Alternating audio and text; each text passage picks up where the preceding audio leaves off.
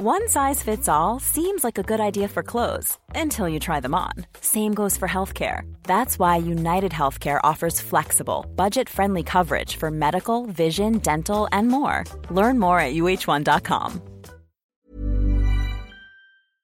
Tenemos datos actualizados de empleo, de PIB y de inflación. ¿Sigue yendo la economía española como una moto? Veámoslo. Las tres principales magnitudes macroeconómicas con las que evaluamos el estado de salud de una economía son el PIB, el empleo y la inflación. Pedro Sánchez concurrió a las elecciones generales del pasado 23 de julio diciendo que, primero, el PIB de la economía española estaba creciendo cinco veces más rápido que la media de la Unión Europea y que además ya habíamos recuperado en el primer trimestre del año 2023 el nivel de PIB prepandemia. En segundo lugar, que estábamos creando más empleo que nunca antes en nuestra historia. Y en tercer lugar, que la inflación ya estaba controlada porque se ubicaba por debajo del 2%. Si crecemos mucho, creamos poco empleo y no generamos inflación, eso significa que la economía española va como una moto. Vamos, que Pedro Sánchez tenía plena razón en su consigna electoral y electoralista. Sucede que entre ayer y hoy el Instituto Nacional de Estadística ha actualizado los datos de PIB, de empleo y de inflación y la imagen que se desprende de ellos ya no es, en general, tan positiva como la que pintaba Sánchez hace apenas unos días. Empecemos con el dato aparentemente más positivo, el dato de empleo. En el segundo trimestre del año 2023, la economía española creó, con respecto al primer trimestre del año 2023, más de 600.000 empleos. Se trata del mayor incremento intertrimestral de empleo en toda la historia de España. Y de hecho, con esta creación de empleo generada en el segundo trimestre de 2023, España supera por primera vez en su historia la cifra de ocupados de 21 millones. Nunca antes, por tanto, había trabajado tanta gente en España como ahora mismo. Sin embargo, incluso a este dato claramente positivo se le puede colocar un pero o un pequeño pero que se amplificará con los datos de contabilidad nacional.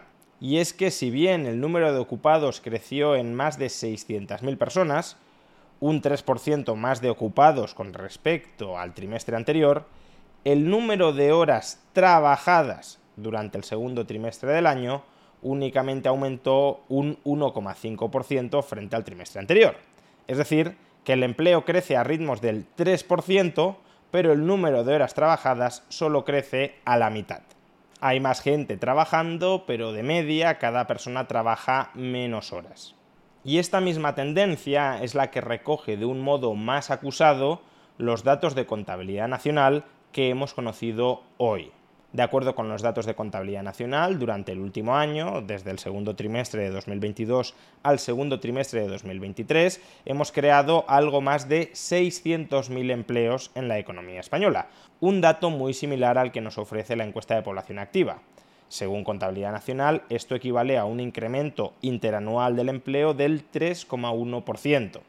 Sin embargo, cuando descendemos al dato de horas trabajadas, durante el último año, según Contabilidad Nacional, el número de horas trabajadas únicamente ha aumentado, atención, un 0,5%. Es decir, que el empleo ha crecido al 3,1% y las horas trabajadas al 0,5%.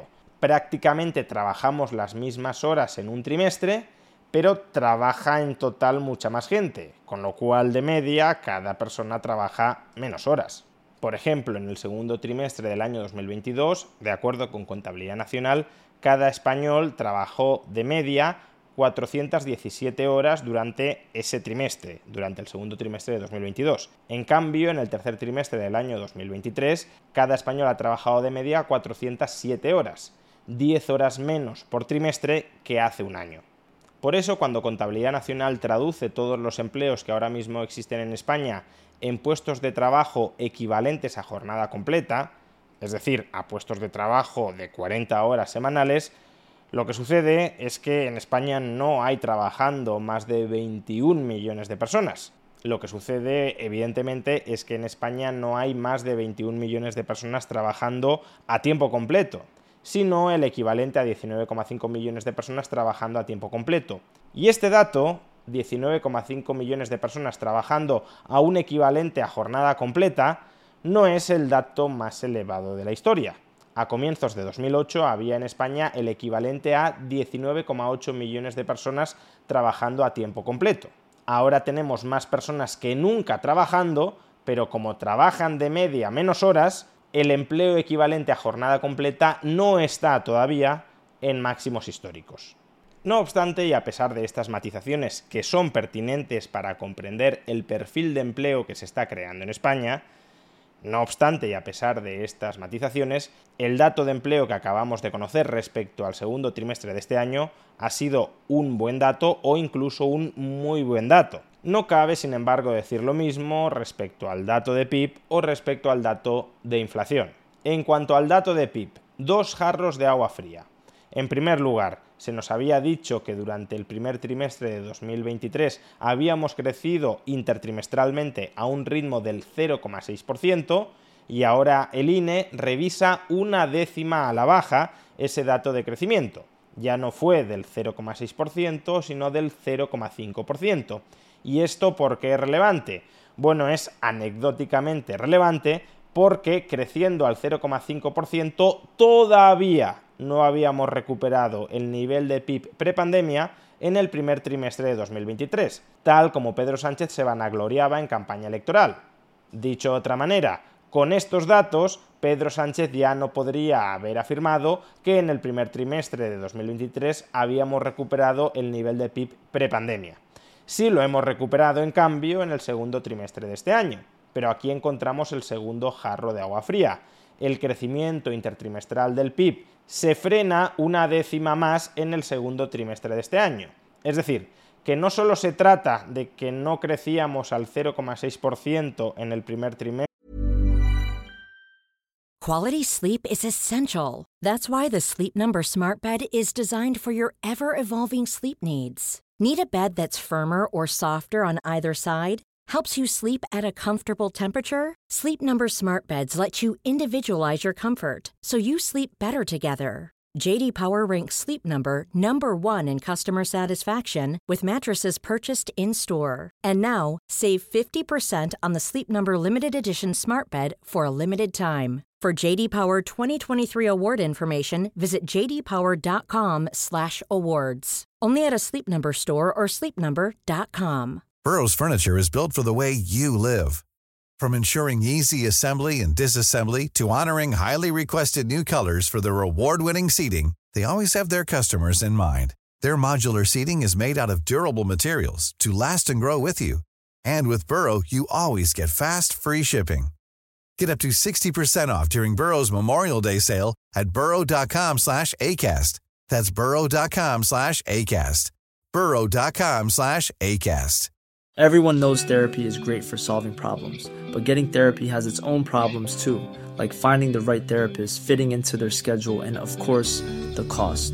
Well, BetterHelp can solve those problems. It's totally online and built around your schedule. It's surprisingly affordable too. Connect with a credentialed therapist by phone, video, or online chat, all from the comfort of your home. Visit betterhelp.com to learn more and save 10% on your first month. That's BetterHelp, H E L P. del año 2023, sino un 0,5%. Es que además, en el segundo trimestre de 2023 no crecemos a ese 0,5% rebajado, sino al 0,4%. Y por eso, en términos interanuales, durante los últimos cuatro trimestres, la economía española solo ha crecido a un ritmo del 1,8%. Durante el último año hemos crecido menos de un 2%, un crecimiento bastante mediocre, aunque mejor que el de otros países de la Unión Europea, pero en todo caso un crecimiento bastante mediocre que casa mal con decir que la economía española va como una moto. Teniendo en cuenta además que se esperaba que esta primera mitad del año fuera la mitad del año buena y que durante el segundo semestre de 2023 empezaremos a notar una mayor desaceleración, que los datos de crecimiento, que no de empleo, los datos de crecimiento del primer semestre hayan sido mediocres, no es una buena noticia para encarar un segundo semestre previsiblemente peor. Y teniendo en cuenta todo esto, resulta bastante previsible que los mismos organismos nacionales e internacionales que durante las últimas semanas habían estado revisando al alza las previsiones de crecimiento económico de España para 2023, ahora resulta relativamente esperable que esos mismos organismos comiencen una cascada de revisiones a la baja, porque crecimos menos de lo que se creía en el primer trimestre, menos de lo esperado en el segundo trimestre y el segundo semestre apunta a que será peor. Y por último, datos de inflación. Si habíamos cerrado el mes de junio con un dato de inflación interanual de junio a junio del 1,9%, incluso por debajo del objetivo de inflación del Banco Central Europeo del 2%, en julio ese dato de inflación ha escalado hasta el 2,3%. Y es que, como ya habíamos explicado en otras ocasiones, el mejor dato de inflación de todo este año 2023 lo íbamos a tener en el mes de junio. ¿Por qué? Pues porque durante la segunda mitad de 2022 España, al menos en términos generales, tuvo estabilidad de precios. Durante el segundo semestre de 2022, según el IPC, los precios, en términos promedio, no crecieron nada en España. Claro, si tú calculas la inflación interanual durante los últimos 12 meses y durante 6 de esos 12 meses los precios no han subido nada, pues entonces te va a salir una inflación interanual muy baja. Pero a menos que durante la segunda mitad del año repitamos una proeza similar, que los precios no suban absolutamente nada, entonces lo previsible es que conforme vaya avanzando el año, por el llamado efecto base, la tasa de inflación interanual vuelva a subir. Por poquito que sigan subiendo los precios durante la segunda mitad de 2023, como durante la segunda mitad de 2022 no subieron nada, a poco que suban ahora se trasladará en forma de subidas de la tasa de inflación interanual. Y eso es lo que estamos viendo ahora. La tasa de inflación intermensual apenas se ha incrementado un 0,1%, es decir, los precios en julio apenas subieron una décima con respecto a los precios en junio, pero eso va de la mano de un incremento de cuatro décimas en la tasa de inflación interanual, porque en julio del año 2022 los precios cayeron tres décimas. Por tanto, si ahora en lugar de caer tres décimas suben una décima, eso se traslada en una subida de cuatro décimas en la tasa de inflación interanual y este mismo fenómeno lo vamos a ver repetido durante los próximos meses. Por eso, el buen dato que aparentemente reflejaba la tasa de inflación interanual, el 1,9% de junio, no era un dato realista, era un dato provisional que sabíamos que iba a cambiar a peor en los siguientes meses. Y de hecho, si no nos fijamos en la tasa de inflación general, sino en la tasa de inflación subyacente, aunque es verdad que España calcula la tasa de inflación subyacente ligeramente distinto que el resto de países europeos, pero si nos fijamos en la tasa de inflación subyacente de España, lo que veremos es que repunta del 5,9% al 6,2%. La tasa de inflación subyacente interanual sigue muy alta, es previsible que durante los próximos meses se modere por el mismo efecto base que mencionábamos antes, Hubo meses en el segundo semestre de 2022 en el que la inflación subyacente subió bastante, sobre todo por el encarecimiento de los alimentos, y no es previsible que esto se repita durante el segundo semestre de 2023. Pero aún así, y aun cuando descienda durante los próximos meses la tasa de inflación subyacente, sigue en niveles preocupantemente altos, y por tanto no cabe decir en absoluto que la inflación ya esté plenamente normalizada, estabilizada, salvaguardada en España. Desde luego no estamos a los niveles críticos de 2022 o de 2021, ni mucho menos, pero la tasa de inflación en España sigue más recalentada de lo que debería estar. Y porque esta misma situación se reproduce en muchos otros países europeos, no solo en España, no es previsible que el Banco Central Europeo comience a recortar tipos de interés en breve.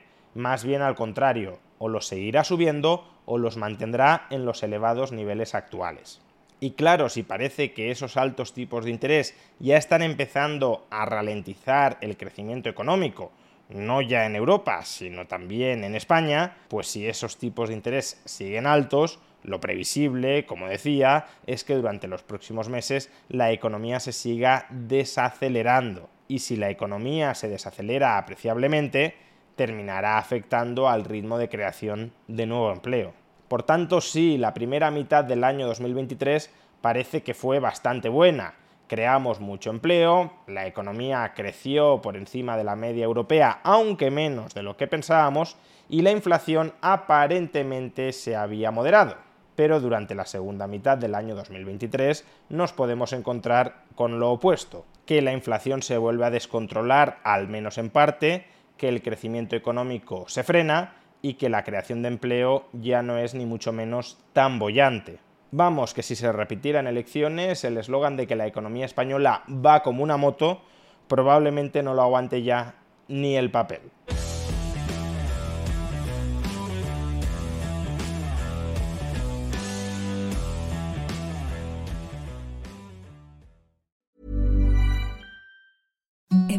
The softest sheets you've ever felt. Now imagine them getting even softer over time. That's what you'll feel with Bowl and Branch's organic cotton sheets. In a recent customer survey, 96% replied that Bowl and Branch sheets get softer with every wash. Start getting your best night's sleep in these sheets that get softer and softer for years to come. Try their sheets with a 30-night guarantee. Plus, get 15% off your first order at bowlandbranch.com. Code BUTTERY. Exclusions apply. See site for details.